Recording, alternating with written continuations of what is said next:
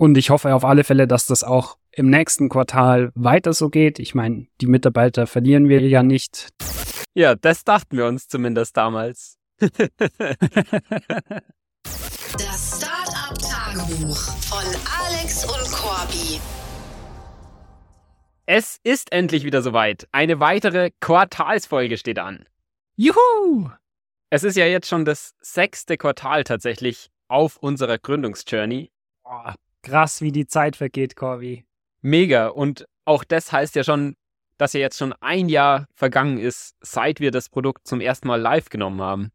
Das heißt, wir sind ja wirklich an der Stage, wo wir ein sehr klares Problem haben, das wir lösen. Auch schon gutes Produkt mit einigen Kunden und wirklich in der Stage, wo man sich sehr darauf fokussiert, das Team aufzubauen, das Produkt zu growen, mehr Distribution zu machen, aber natürlich auch gleichzeitig so viel am Produkt zu innovaten, dass man irgendwann die Big Player schlagen kann. Ich würde sagen, wir fangen einfach mal mit einer kurzen Übersicht an, wie dieses Quartal in Zahlen ausgesehen hat. In Richtung Kunden sind wir um fast 50 Prozent gewachsen, jetzt auf ganze 63 Communities, die unser Produkt live benutzen. Und auch der MRR, also unser Monthly Recurring Revenue, ist um 108 Prozent gestiegen. Das heißt, hat sich mehr als verdoppelt auf ganze 2983 Euro pro Monat. Ja, das sind wirklich super Resultate. Und jetzt würde ich sagen, in den nächsten Minuten lass uns noch mal ein bisschen zurückblicken, wie wir es überhaupt geschafft haben, diese Resultate zu erzielen, weil vor drei Monaten waren wir wirklich noch wo ganz woanders mit der ganzen Company. Wir sind gerade eben so in unser erstes, in Anführungszeichen, Büro eingezogen. Das war ja wirklich nur ein Mini 11 Quadratmeter Raum, wo wir dann zu dritt drinnen saßen. Also da ist man wirklich so gut wie aufeinander gehockt. wir hatten ja gerade unseren ersten Fulltime-Mitarbeiter eingestellt, den Colin im Sales. Und auf der Product-Seite eine NPS-Survey gemacht, wo wir einen Score von 14 erreicht haben, was natürlich noch lange nicht gut genug ist, um wirklich ein Market Leader-Produkt zu sein. Das heißt, wir haben echt viel daran gearbeitet, das Produkt zu verbessern, aber dann auch eben im Sales mit Colin zusammen und die Mitarbeiter zu onboarden und natürlich auch neue zu hiren. Ja, und als eines der ersten Themen die wir zusammen mit Colin angehen wollten, haben wir ja uns dazu entschieden, mal zu testen, wie gut unser Produkt denn im Gaming-Sektor ankommt. Ja, Gamer sind ja wirklich bekannt dafür, dass sie sehr viel auf Discord abhängen. Discord wurde ja auch tatsächlich gemacht für Gaming und deshalb existieren natürlich sehr viele große Communities auch auf Discord von den Spielen selbst, aber auch wo sich Spieler zusammenfinden, um verschiedene Spiele zu spielen. Und nachdem wir ja in Krypto sehr stark gesehen haben, dass wir umso mehr Wert bringen können, umso größer die Communities auch sind, wollten wir das mal ausprobieren, wie gut unser Produkt im Gaming-Sektor ankommt. Und das hat sich sehr gut auch geeignet als Einarbeitung für Colin, der ja zuerst sich irgendwie an Discord gewöhnen musste, überhaupt verstehen musste, wie läuft es in der Industrie ab. Auch speziell bei Gaming hatten wir jetzt nicht die großen Learnings schon, wie man vielleicht dort am besten die Moderatoren und Community Manager anspricht. Und das hat er dann mehrere Wochen lang gemacht. Und tatsächlich ist da sehr lange einfach kein einziger Kunde dabei rausgekommen, der auch nur den Bot ausprobiert hätte. Also der Hochpunkt war wirklich, dass mal einer interessiert war, den Bot vielleicht zu nutzen, aber selbst dort war es nicht ein offizieller Server von einem Game, sondern nur eine Community, die privat gestartet wurde, ohne jegliches Business dahinter. Das heißt, auch solche Kunden sind dann natürlich nicht die perfekten Target Customer, die unseren Revenue irgendwann erhöhen. Das heißt, ihr müsst euch vorstellen, irgendwann waren wir dann nachdem das mehrere Wochen so dahinging, soweit, dass Alex und ich überlegt haben, wenn da nichts dabei rauskommt, werden wir langsam den Gaming Outreach wieder abbrechen. War okay als Experiment, aber anscheinend funktioniert es in Krypto einfach deutlich besser aktuell. Und in dem Moment kommt Colin in unseren Raum und gibt uns Bescheid, dass PUBG unser Produkt verwendet. Und das ist natürlich richtig krass. Also da haben wir dann auch direkt überlegt, wie gut es wäre, wenn eine Brand wie PUBG es verwenden würde, auch dadurch, dass die ja zu Tencent gehören, ist es vielleicht der erste Schritt zu einer größeren Partnership, die man mit Tencent eingehen könnte, sodass sie unser Produkt dann für alle ihre Communities verwenden könnten. Und da waren wir natürlich sehr excited. Also da haben wir wirklich zehn Minuten lang gefeiert, was für ein guter Wind es ist, bis wir dann, als Colin quasi wieder zurückgehen wollte, noch nachgefragt haben, was denn jetzt genau der Status eigentlich ist, ob der Bot schon live ist oder gerade noch onboarded wird.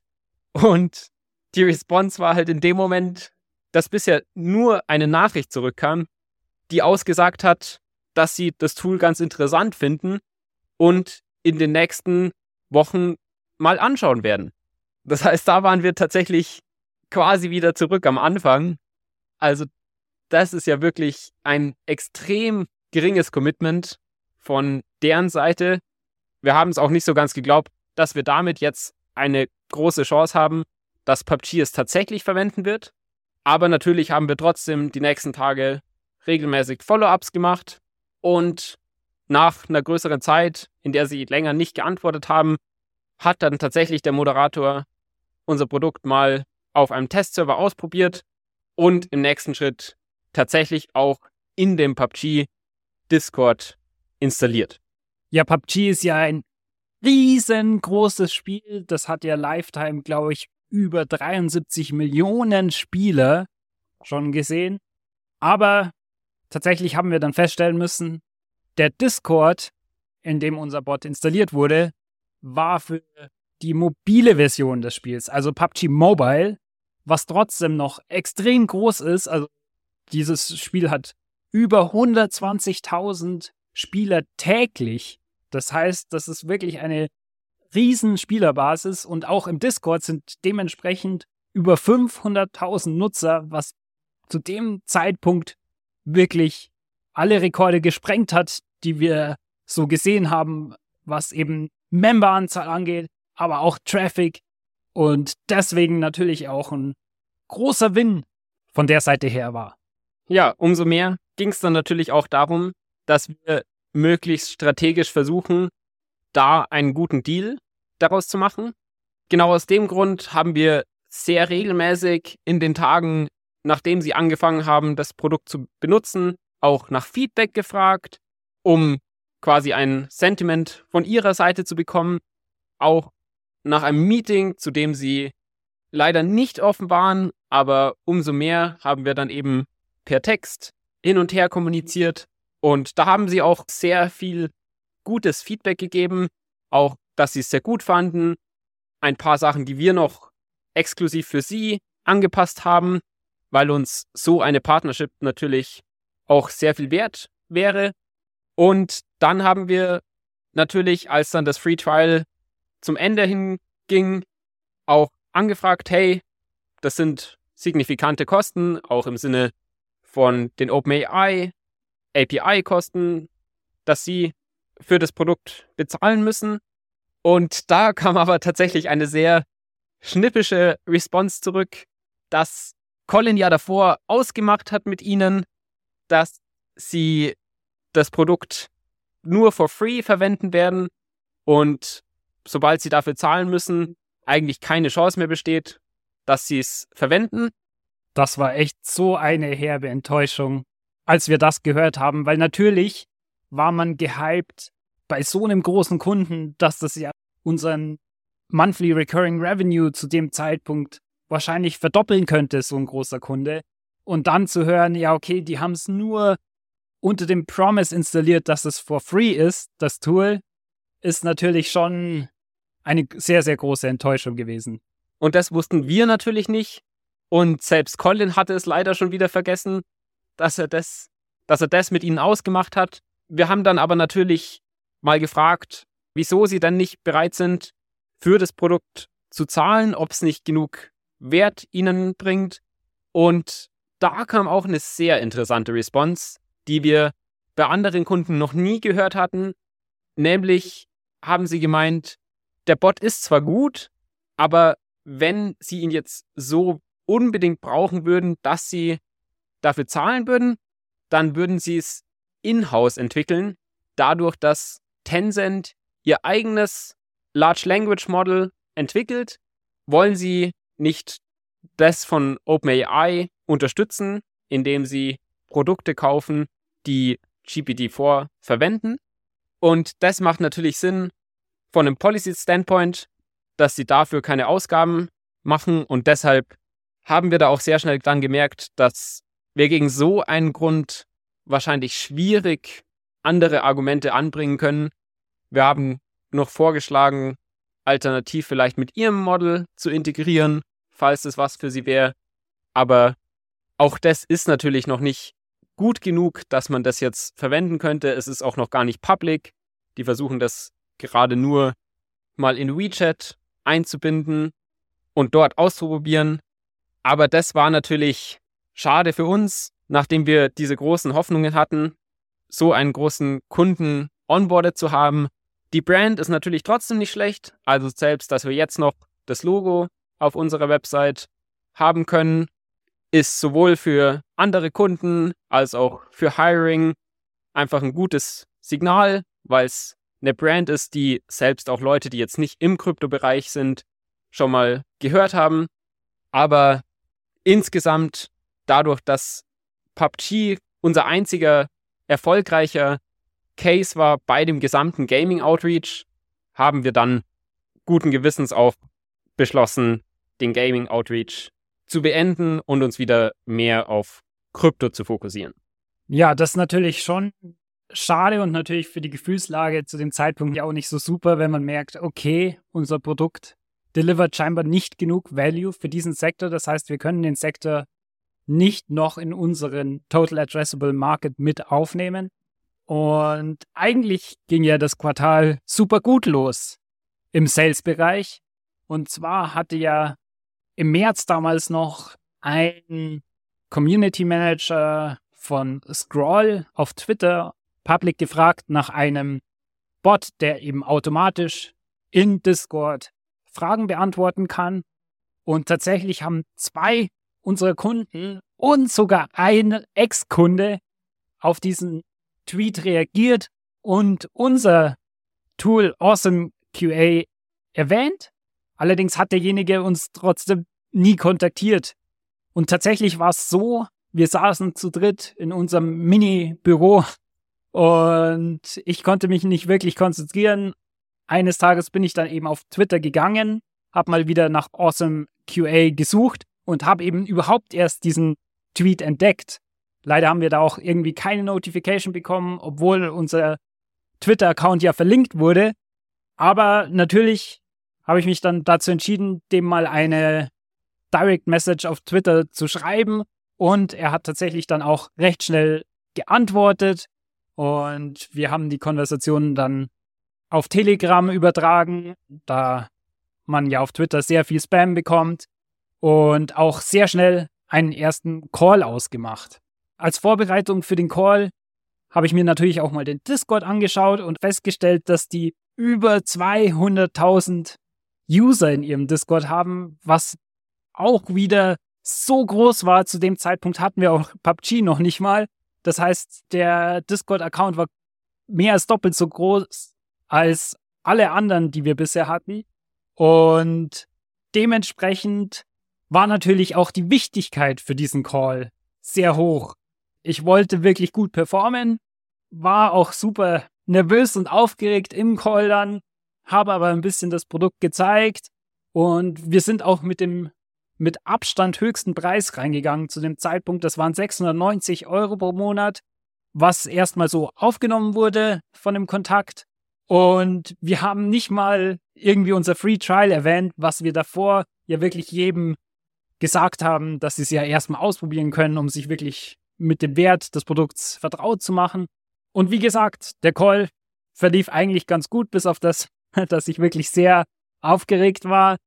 Und tatsächlich kam dann schon am nächsten Tag, als ich aufgewacht bin, positives Feedback, dass das vom Budget her so passt und sie gerne unser Tool verwenden würden und wie wir eben Bezahlung und so weiter regeln. Das heißt, wir haben das Ganze mit Stripe geregelt und das hat dann natürlich ein bisschen gedauert. Das hat sich, glaube ich, zwei, drei Wochen hingezogen, aber dann haben sie tatsächlich die Stripe Subscription abgeschlossen für 690 Euro pro Monat, was natürlich ein super großer Win zu dem Zeitpunkt war. Wir hatten eine mega lange Flaute davor.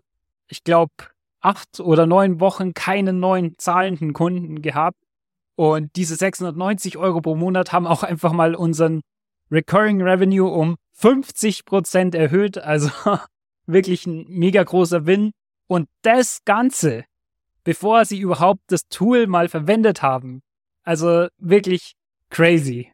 Das war wieder einer der größten Wins, die sich auch natürlich deutlich stärker einprägen.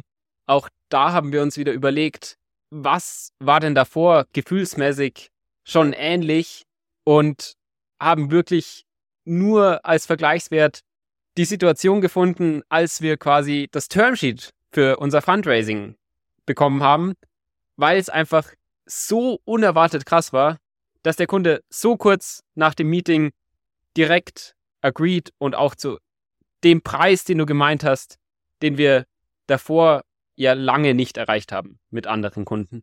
Ja, das war wirklich ein super Win. Hab mir gleich mal gedacht, okay, für das Quartal haben wir immerhin schon mal was Positives auch an unsere Investoren zu melden. Aber tatsächlich danach ging es dann deutlich schlechter voran. Also es war ja das ganze Onboarding von Colin, dann haben wir den Gaming Outreach gemacht, den wir vorher schon angesprochen haben. Und was einfach oft das Feedback war, als wir Kunden konvertieren wollten zu einem unserer bezahlten Pläne, war eben, dass sie im Moment kein Budget haben oder dass das Tool einfach nicht genügend Wert ihnen gerade generiert, weil eben gerade Bear Market ist und dadurch kein Geld da ist, auch relativ wenig Aktivität auf den Discords. Aber als wir zwei mal kurz zusammensaßen, kam uns ja immerhin eine super Idee, wie wir es schaffen, dass diese Kunden unser Tool trotzdem noch benutzen können und die volle Funktionalität bekommen, aber wir trotzdem irgendwie einen Gegenwert von ihnen bekommen. Und geboren ist das Startup Partnership Programm. Ja, da haben wir uns quasi überlegt, was die Communities uns denn an Wert bereitstellen können, ohne dass sie dafür zahlen müssen. Und was dafür natürlich typisch ist, sind Referrals, also dass sie uns quasi zu anderen Kunden introducen und zusätzlich noch für unser Branding einen Shoutout auf Twitter geben, damit wir quasi auch von deren Brand ein bisschen profitieren können und somit unser Tool mehr Reichweite bekommt. Ja, und das hat uns natürlich wieder neue Hoffnung gegeben, dass wir eben trotzdem noch Wert aus diesen Kunden extracten können, die eben nicht für unser Produkt aktuell zahlen wollen. Als wir das Ganze finalisiert haben, haben wir auch gleich motiviert die ersten Kunden damit angeschrieben, dass sie unser Tool wirklich für sechs Monate kostenlos weiter benutzen können, eben wenn sie diese Konditionen erfüllen. Das Ganze ist wirklich knallhart gefailt. Also, wir haben es dem ersten gesendet, keine Antwort. Dem zweiten gesendet, wieder keine Antwort. Dann dem dritten, als der festgestellt hat, dass die Referrals erst dann zählen, wenn sie auch wirklich unser Produkt ausprobieren im Free Trial, dass das gar nicht geht, weil er natürlich nicht irgendwie anderen Communities vorschreiben will, dass sie unser Tool benutzen. Das heißt, das Feedback war wirklich super schlecht, beziehungsweise oft kam einfach gar kein Feedback, muss man sagen. Das absolute Gegenteil von dem, was wir uns erhofft haben eigentlich. Richtig. Also wirklich nochmal man klammert sich so ein bisschen an diese Hoffnung von dem Startup Partnership Programm, aber man rutscht dann so langsam ab mit jeder Antwort, die eben nicht kommt oder negativen Antwort und landet dann doch wieder auf dem Boden der Tatsachen, weil im Endeffekt, glaube ich, war das größte Problem, dass der Wert, den wir generieren für diese Kunden, einfach nicht groß genug ist. Wenn der Wert groß genug wäre, dann würden sie auch dafür zahlen. dann klappt es eben auch nicht, dass sie irgendwelche anderen Actions ausführen müssen, um sich eben ein paar hundert Euro zu sparen. Das heißt, wir waren wirklich wieder auf einem richtigen Low-Punkt, was vor allem Sales und Erhöhung des MRAs angeht. Und natürlich kamen dann auch Doubts auf, ob wir unser Produkt wirklich nur an diese riesengroßen Discord-Server mit 200.000 plus Membern wie eben Scroll verkaufen können was den Markt aber natürlich dann super klein machen würde. Das ist natürlich, ja, für die Motivation und das Excitement in der Company nicht gut, wenn das Produkt nicht verkauft werden kann, wenn man da nie einen Progress hat. Es wirklich, Side-Scroll ging ja eine Woche nach der anderen ins Land und keine neue Revenue kam rein. Was aber trotzdem noch positiv war, dass wir weiterhin immer wieder relativ konstant Inbound-Leads bekommen haben. Und zwar tatsächlich so vier bis zehn pro Woche. Natürlich waren die meisten davon jetzt keine riesengroßen Discord-Server, aber es waren auch immer wieder echt große Discord-Server mit 20 bis 60.000 Usern in ihrer Community mit dabei.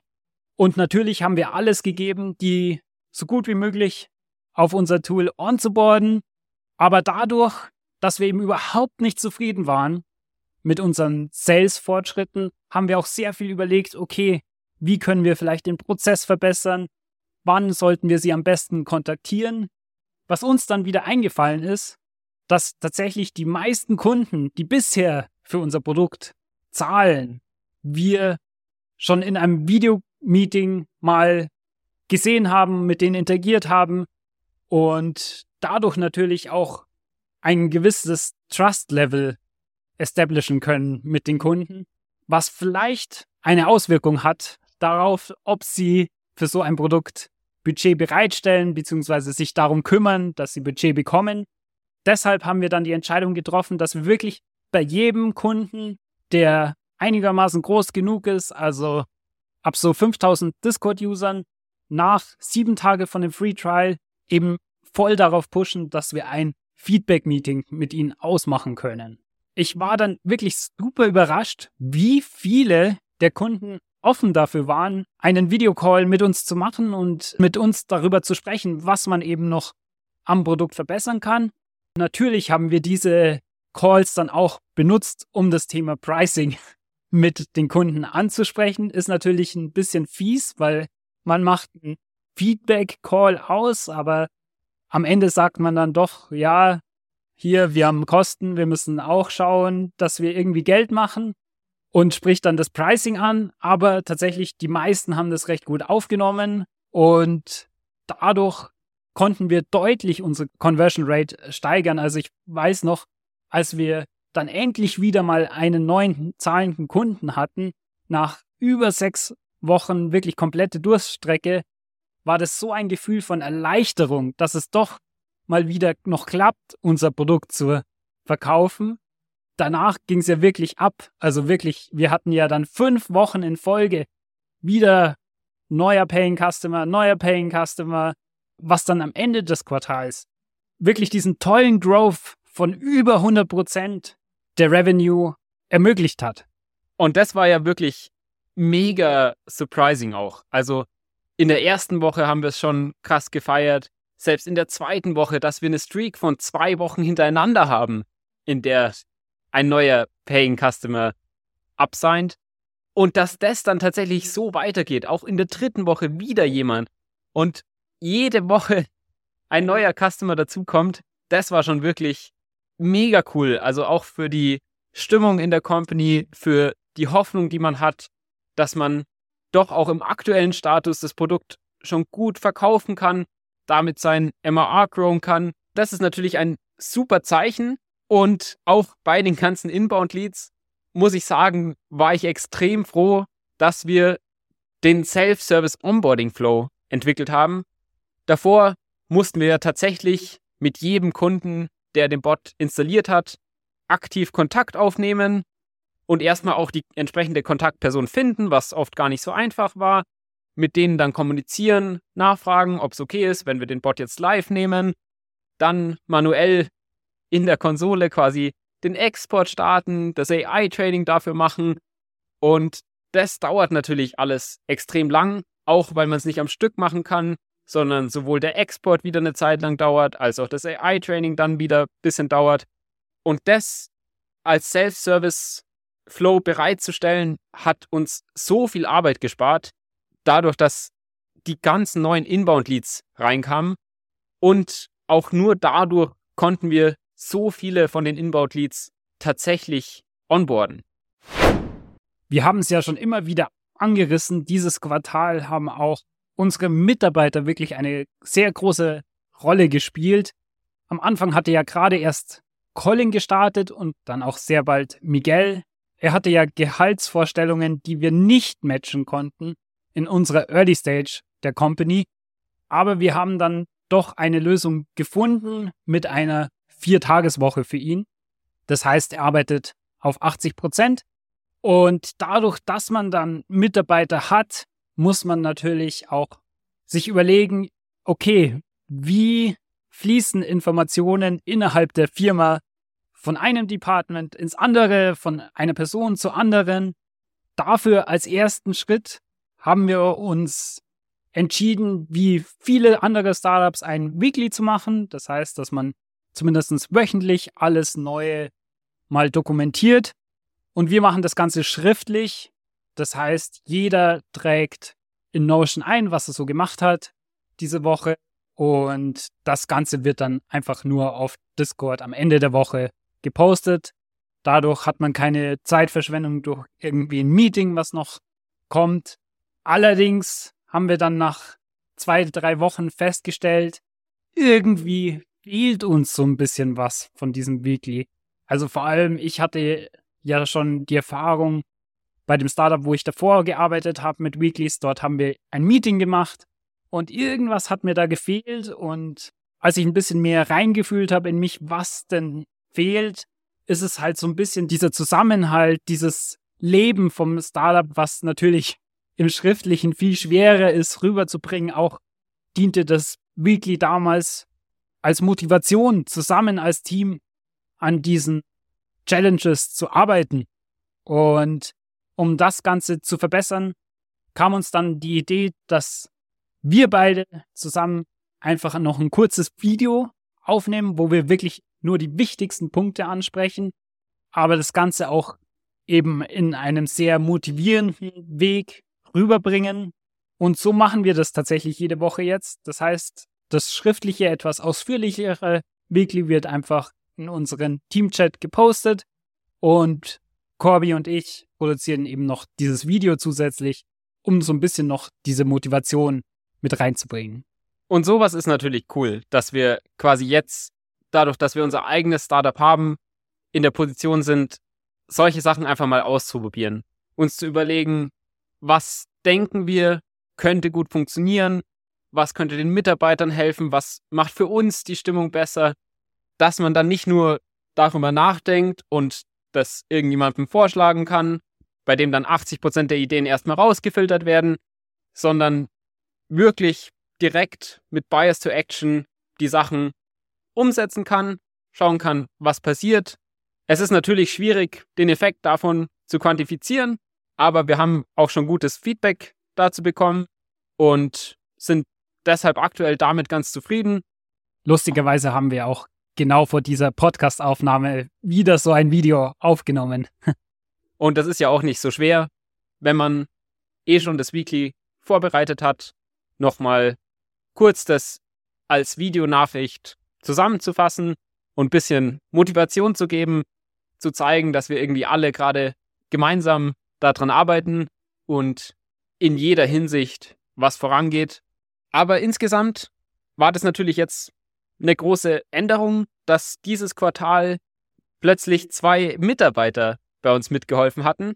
Davor hatten wir ja nur Moritz, der auf einer Teilzeitbasis bei uns mithilft. Aber es ist natürlich was ganz was anderes, jetzt plötzlich zwei Fulltime-Employees noch zusätzlich zu haben, die man deutlich mehr ja managen muss, onboarden muss in das Produkt. Und das hast ja vor allem du übernommen, Alex. Wie ging es dir denn damit jetzt dieses Quartal mit zwei Mitarbeitern, die du managen musst, im Vergleich zu den Quartalen davor? Sehr gute Frage. Ich weiß noch genau, dass ich mich sehr darauf gefreut habe, dass wir so ein bisschen von der Stage, wo nur du und ich plus ein bisschen Hilfe durch Mo an dieser Company arbeiten, sondern eben noch mehr Personen mit dabei sind, dass wir eben mit diesem Startup jetzt in eine komplett neue Stage kommen. Und ich glaube, das Ganze wurde auch erfüllt. Das war tatsächlich schon ein ganz anderes Arbeiten, da man einerseits natürlich viel mehr Alignment machen muss. Also das Weekly ist ja nur eine Sache, aber dann passiert ja noch ganz viel One-on-One oder Department-spezifisch. Und natürlich auch das Onboarding am Anfang ist sehr intensiv und sehr zeitaufwendig, aber auch natürlich extrem wichtig, weil jeder Mitarbeiter sollte verstehen, was unsere Motivation mit dem Produkt ist, wie unsere Abläufe aktuell sind, was schon gut funktioniert, wo man noch Sachen verbessern muss. Insgesamt würde ich sagen, dass es auch sehr viele Zeitpunkte gab, wo mich das Ganze auch sehr erfüllt hat. Vor allem, wenn man sieht, dass die Mitarbeiter dann einen sehr guten Job machen oder auch einen Task übernehmen, wo man jetzt selbst vielleicht nicht ganz so viel Lust drauf hätte. Also generell auch, wenn wir als Gründer etwas voranbringen müssen, was wir nur als Gründer machen können, wie zum Beispiel den Accelerator, bei dem wir teilgenommen haben. Und man sieht dann, dass trotzdem noch was vorangeht in eine positive Richtung, dann ist es natürlich echt ein super gutes Gefühl. Konkret ist ein Beispiel davon unsere neue Landingpage. Das war ja auch so ein Thema.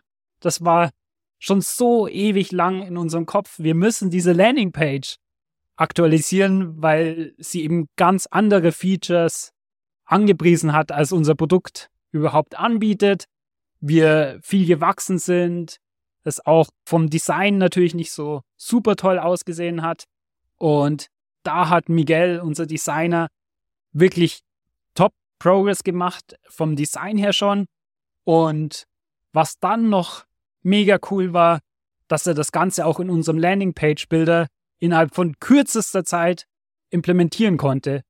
Und genau da zeigt sich eben der Value von Mitarbeitern, dass man diese Projekte mal voranbringt, was dann natürlich auch wieder hilft, das ganze Business weiter voranzubringen. Das sind die positiven Momente. Natürlich ist es auch oft sehr anstrengend, da man einerseits als Manager schauen muss, okay, was sind jetzt so die nächsten Prioritäten? Am Anfang muss man natürlich auch noch viel konkreter Aufgaben vorgeben, was gemacht werden soll. Natürlich überlegt man auch immer, okay, wie kann man jetzt die Zusammenarbeit verbessern? Weil am Anfang reibt sich natürlich das Ganze noch ein bisschen. Wir sind ja auch in einer sehr early Stage. Wir hatten gar keine Prozesse in place.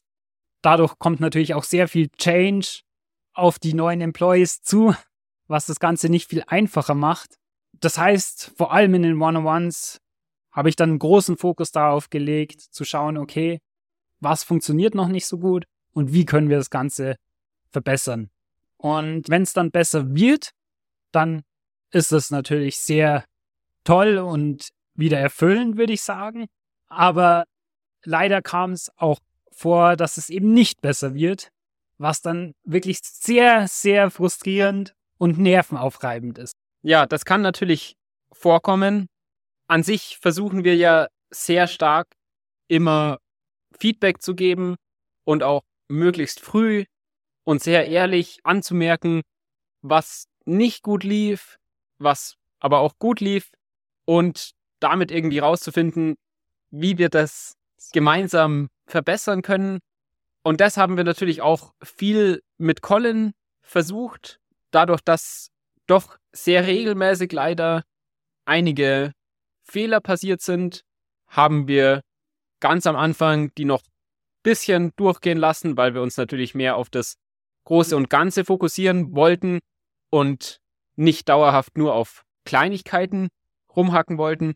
Aber als das Große und Ganze dann immer mehr geklärt war und die kleineren Fehler ständig passiert sind, haben wir eben auch sehr viel bei den Kleinigkeiten Feedback gegeben.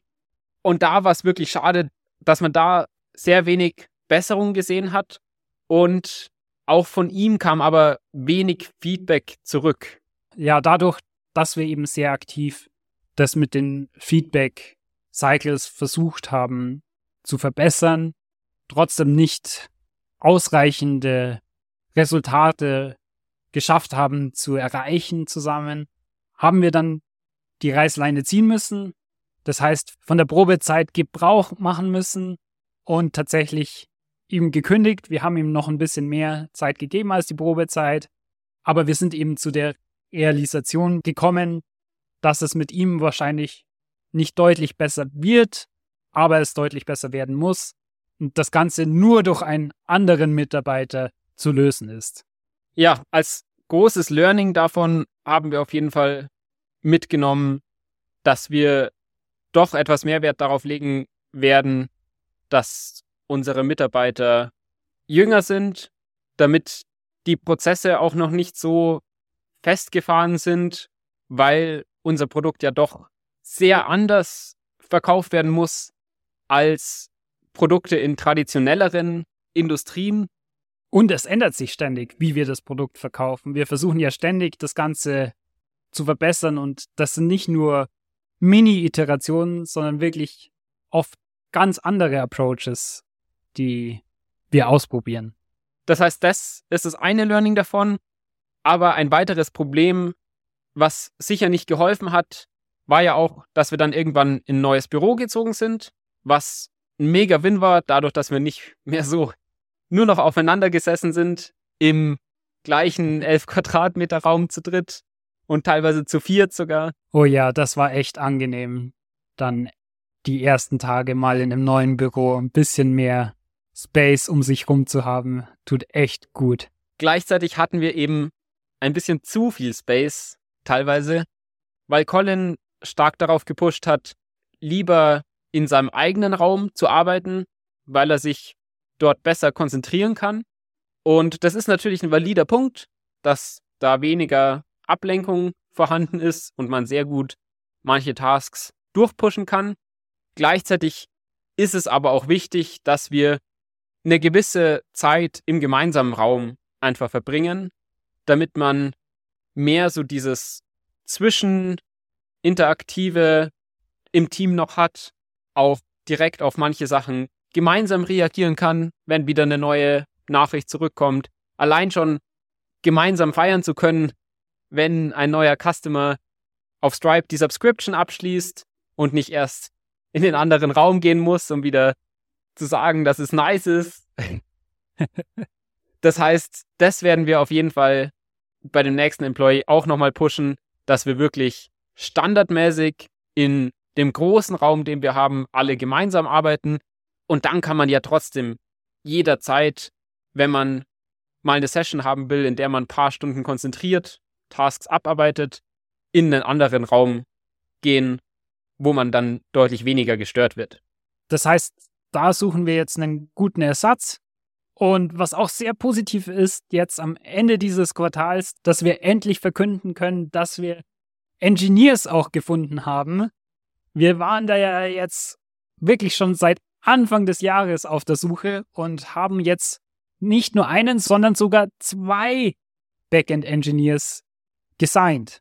Der erste wird auch schon im August starten und der zweite wartet gerade noch auf sein Visum und startet dann auch. Das heißt, Corby, das wird dann auch für dich super spannend, weil du wirst natürlich die technischen Mitarbeiter managen.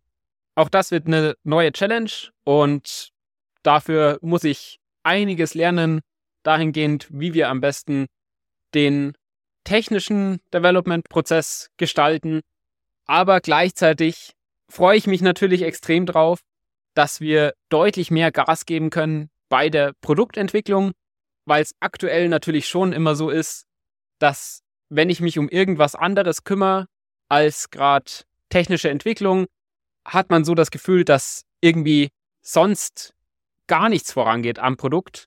Immerhin haben wir mit Mo eine gewisse Unterstützung, aber das Frontend ist natürlich auch nur eine Seite und viele andere Tasks müssen halt auch einfach erledigt werden.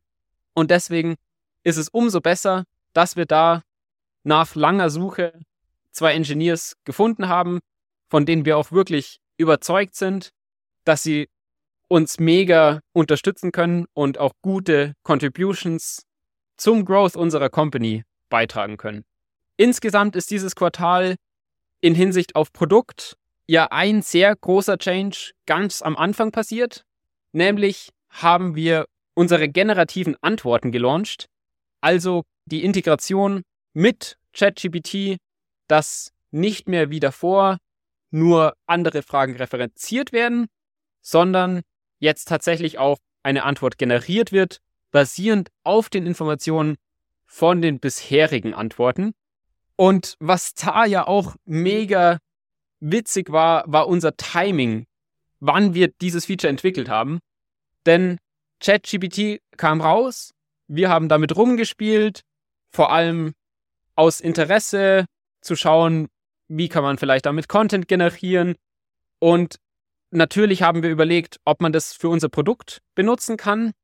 Aber das Hauptproblem war eben immer die Halluzination, also die Falschinformationen, die dabei rauskamen. Und die sind natürlich extrem kritisch in unserem Case of Customer Support, weil wir den Kunden ja nicht auf falsche Wege leiten wollen. Und genau das sehr lange nicht so richtig überzeugt, dass wir da irgendwas versuchen sollten.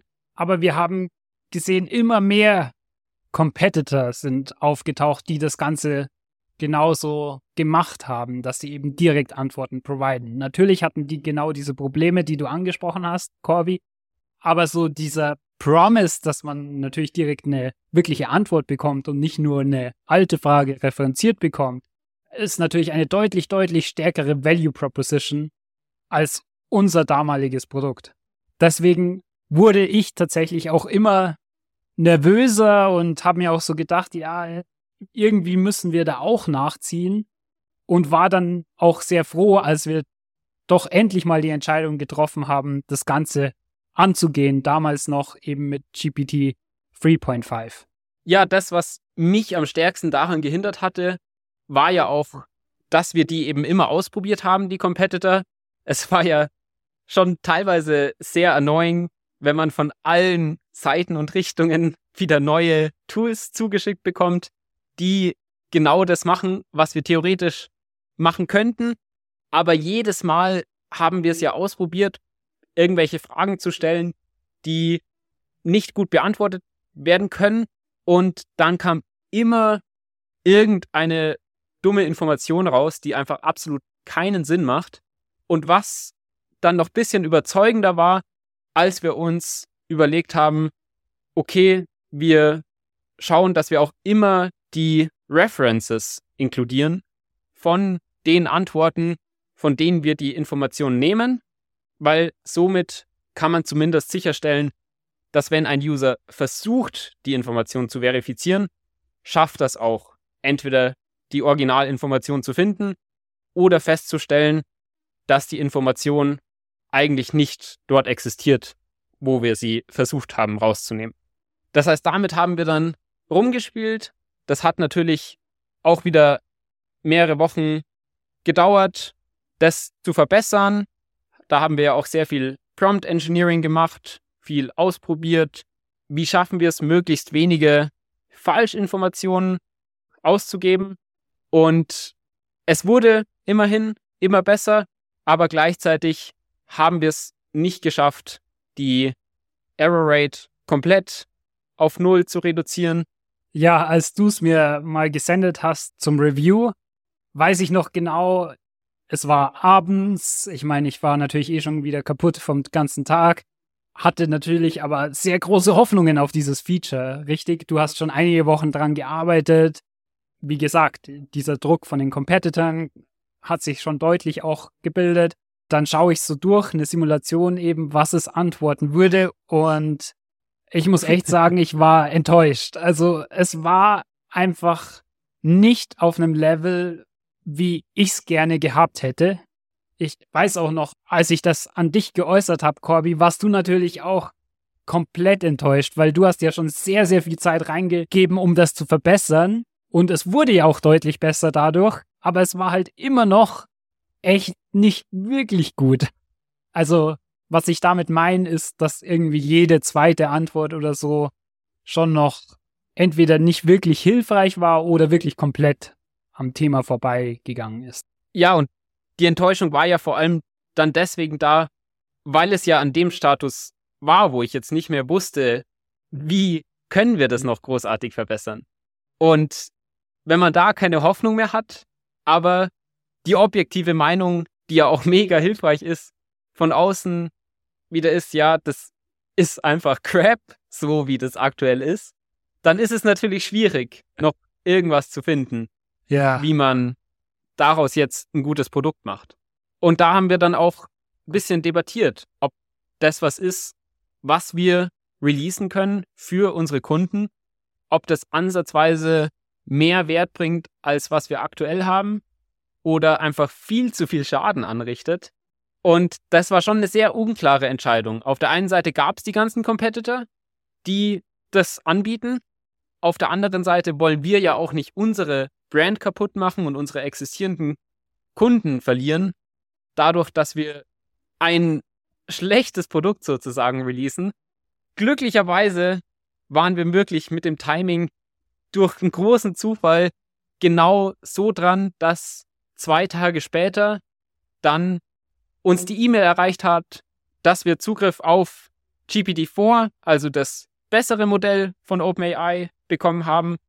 Natürlich war ich direkt in der Früh excited, als ich die E-Mail gesehen habe, habe direkt den neuen Key eingegeben, auf das Model geswitcht und es war einfach so eine Erleichterung, weil es fast alle Probleme, die wir davor hatten, direkt gelöst hat. Ja, es waren ja wirklich Welten zwischen der Qualität, die wir aus GPT-4 rausbekommen haben, im Vergleich zu GPT 3.5. Also, das war wirklich crazy, wie so ein lucky Ereignis doch wieder so viel geshaped hat bei uns, weil dadurch konnten wir es wirklich dann guten Gewissens releasen. Natürlich hat man immer noch so ein bisschen die Frage, weil es ja komplett ändert, wie unser Tool antwortet, wie das jetzt auch ankommt, vor allem bei den Moderatoren auch. Aber trotzdem war das natürlich eine Riesenerleichterung für uns beide, dass wir jetzt hier einen Weg nach vorne gefunden haben. Ja, und natürlich löst GPT-4 auch nicht alle Probleme direkt, aber dadurch, dass wir eben so weit waren, dass wir mit dem Modell davor schon sehr stark den Prompt engineert haben und das Produkt so angepasst haben, dass was möglichst Gutes rauskommt, war es dann eben durch diesen Switch direkt so weit, dass wir es releasen konnten. Natürlich kamen in der Zeit danach immer mal wieder noch Kleinigkeiten, die wir verbessert haben. Unter anderem haben wir auch noch die Dokumentation integriert, dass wir also die Docs vom Projekt scrapen, uns alle Informationen davon abspeichern und die als weitere Informationsquelle in das Modell einbinden. Und der Release von den generativen Antworten hat mega die Kundenzufriedenheit geboostet. Und zwar nicht nur bei unseren Kunden, aber auch den End-Usern. Also es war auch super zu sehen in den Metrics. Bei dem ersten Kunden, bei dem wir es ausprobiert haben, konnten wir doppelt so viele Fragen beantworten dadurch und haben eine doppelt so hohe Upvote Rate von den Usern gesehen. Das heißt, es kam sehr gut an. Das hat auch mega dazu beigetragen, dass wir unser Produkt jetzt besser verkaufen können, natürlich. Und insgesamt muss man schon sagen, können wir sehr froh darüber sein, dass wir irgendwie an diesem Lucky Spot sind, wo wir durch diese Hype-Entwicklung von AI und LLMs gerade an einem Problem arbeiten, das quasi perfekt dafür gemacht ist, dass wir sowas in unser Produkt integrieren können. Umso schwieriger ist es natürlich nach so einem Release die Produktentwicklung auf dem gleichen Speed weiterzuführen. Vor allem kamen dann viele Kleinigkeiten, die dazu gefixt werden müssen. Auch zum Beispiel kam die Docs Integration ja damit, dass wir das scrapen müssen und sehr schnell haben wir dann bei einigen Kunden gemerkt, dass sich nicht alles so einfach scrapen lässt, mussten da sehr viel noch anpassen, dass wir mehr Webseiten auch tatsächlich scrapen können. Muss man auch sagen, ist jetzt noch ein sehr großes offenes Thema, weil natürlich Kunden auf die Idee kommen, mal ein Google Doc abzuladen, was nicht einfach so klappt bei uns. Das heißt, auf solche Sachen geht dann natürlich sehr viel Zeit verloren. Den Self-Service Onboarding Flow haben wir entwickelt, auch nur, um uns quasi Zeit zu sparen. Und wir mussten dadurch, dass auch immer mehr Inbound-Leads reinkamen und mehr Kunden unser Produkt benutzt haben, ja auch dafür sorgen, dass es von der technischen Seite her scalable ist. Das heißt, da hat sich der technische Fortschritt während dem Quartal auf sehr viel Internal Progress beschränkt, was natürlich auch wichtig ist, aber gleichzeitig will man ja immer, dass beim Produkt was vorangeht. Und das kam immerhin jetzt wieder zum Ende vom Quartal hin, dass wir ein neues, größeres Feature angefangen haben. Alle, die regelmäßig den Podcast verfolgen, wissen ja, was das ist, nämlich das Web Support Widget, dass die User auch direkt auf der Website schon die Fragen stellen können. Und dazu haben wir auch schon die ersten User-Tests gemacht, sind an dem Punkt, wo wir es intern schon ausprobieren können. Aber das wird auf jeden Fall noch ein spannendes, großes Projekt für das nächste Quartal. Jo, insgesamt würde ich sagen, wirklich ein super gutes Quartal. Natürlich hat es auch seine Tiefen, aber auch wirklich sehr viele Höhen. Vor allem, wenn man die Key Metrics ansieht, dann denke ich, kann man echt super zufrieden sein. Demnächst geht's jetzt dann auch wieder auf eine größere Konferenz in Paris. Letztes Jahr warst du dort alleine, Corby. Diesmal sind wir beide dort. Natürlich bin ich auch sehr gespannt auf das neue große Product Feature, wie das bei unseren Kunden auch ankommt. Eine große Challenge ist natürlich auch, wie wir jetzt Sales gleichzeitig machen einerseits und andererseits aber natürlich auch einen neuen Mitarbeiter finden, der das Ganze dann übernehmen kann. Ja, das heißt, es wird so einige spannende Themen wieder geben fürs nächste Quartal. Natürlich halten wir euch auch up to date in den regulären Folgen, was jede Woche passiert und geben unser Bestes, dass wir auch weiterhin so grown und so einige Erfolge zu berichten haben. Welche das genau sind, seid ihr sicherlich schon sehr gespannt. Wir auch. Und ich hoffe, diese XXL-Folge hat euch gut gefallen. Bis zum nächsten Mal wünsche ich euch allen eine sehr gute Zeit. Macht's gut. Ciao. Boom. Das war's mit dieser Woche vom Startup-Tagebuch von Alex und Corby. Wenn ihr uns unterstützen wollt, überlegt doch mal, wer von euren Freunden am meisten Startup interessiert ist und schickt ihm diesen Podcast. Außerdem freuen wir uns natürlich über jede Bewertung oder persönliches Feedback. Macht's gut und bis zur nächsten Woche vom Startup Tagebuch.